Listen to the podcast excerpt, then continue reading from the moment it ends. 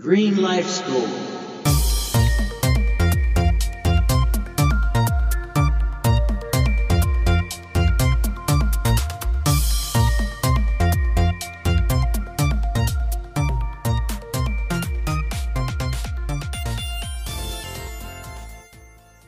はい、この番組は今年10月に名古屋市久屋大通り芝生広場で開催予定のグリーンライフフードフェスタ in 名古屋に向けて学校では教えてくれないこの世の中のことを勉強し、グリーンの社会に向けて具体的な行動をまずは10分ぐらいゆるく考えていこうという番組です。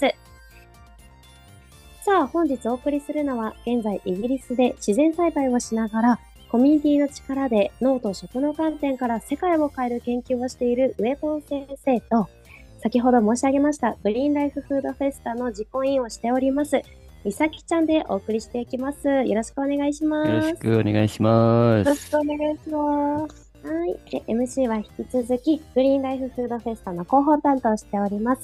まいちゃんが行います。よろしくお願いします。ないちゃん。うん。いなえちゃん、よろしく。ないちゃん、お願いします。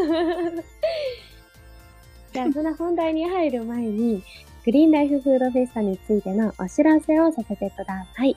みさきちゃん、よろしくお願いします。はい。グリーンライフフードフェスタは、健康で持続可能なライフスタイルを考えるイベントとなっております。主催団体である私たち学生ボランティア団体 WCO、これはワールド・シティズン・オーガナイゼーションをの頭文字を取っています。が、うん学生という立場から社会にどのような貢献ができるか考え行動していく上で、グリーンライフフードが多くの人を健康で豊かな生活へと導いてくれる大切な要素であると思っています。地域で活動されている心ある方々と力を合わせ、ナチュラルな暮らしと食を発見する機会を多くの人に提供したいと思い、このイベントを企画いたしました。はい。すごい。しっかりとしたテンプレートを読んでいただきました。テンプレートとか言わなくても、言わなくてもいいじゃない。いやいやいやいやいやね、ちょっとね感じちゃったので。うん 失礼しました。いやでも、美咲ちゃんがね、あの、実行委員として引っ張ってくれてるので、すごい熱い思いをね、感じてるんですけれども、このグリーンライフフードフェスタって最初の立ち上がったきっかけっていうのってどんなのかんですか？そうですね。立ち上がったのは、グリーンライフフードフェスタのイベント自体は2017年にアメリカのロサンゼルスで始まりました。もともと日本にいた、あの、龍谷大学の学生が、うん。えー WCO の団体を立ち上げて、えーゴミ拾いだったりとか、子供食堂だったりとか、環境のことを考えた活動をしていました。で、その方がアメリカに行き、そこでグリーンライフフードフェスタを開催したという感じになります。えー、のあ。そう。日本からこう飛び出た方がアメリカで、そのグリーンライフフェスタっていうのを開催して、それがすごくやっぱ反響があったというか、日本でもやりたいっていう方も増えて、で、それで日本各地でも行われてきました。今までだと、えー。はい、滋賀、東京、神戸、3カ所で開催されてます。うん。あ、じゃあ、最初は日本から移動した人が、こう、心持った人がアメリカに行って、そこで頑張って功績が逆に、日本に逆輸入して、戻ってくる形で広まっていったんですね。そう。やっぱり日本でも広げていきたいって心ある有志の方が、うんもしかしたら、その飛び出た方のお友達だったかもわかりませんが、私は、ちょっとそこ の。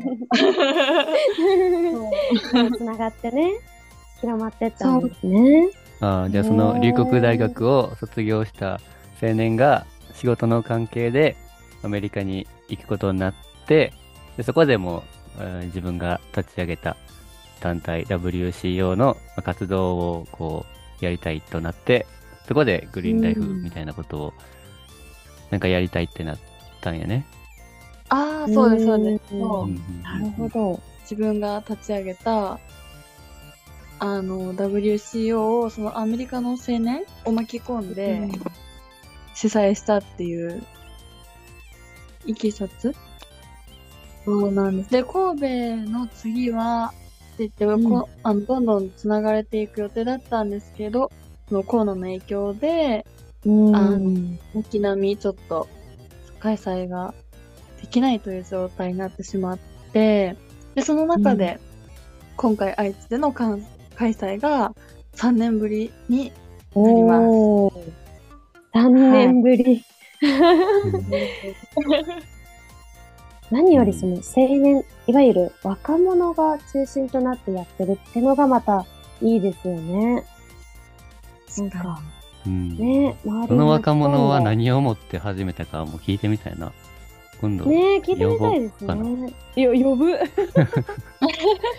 すごい。イギリスと日本とアメリカをつなぐという。うん何時に、何時にやればいいかもう全然。わかりませんけどね全然わからないよね。すごいこう、世界地図見たときにね、東西、違うか、西、東、ん？まあいいんじゃない？わからない。東西で。東西でいよ、いいと思うけどね。うんねえ、ちょっと面白いことになってきましたよ。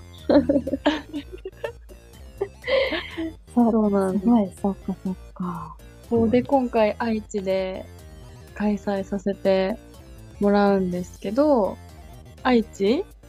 次回何、えー、愛知が、じゃあ何をテーマに、何をコンセプトにやっていくかうん。を、また次の時間お話しさせてください。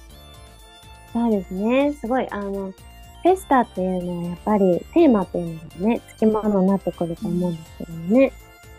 このグリーンライフフードフェスタの、まあ、名古屋のテーマそれぞれあると思うんですけど、大まかなテーマについてちょっと聞いていきたいなと思うんですけど、はい。えどうやって聞いてたらいいのかな？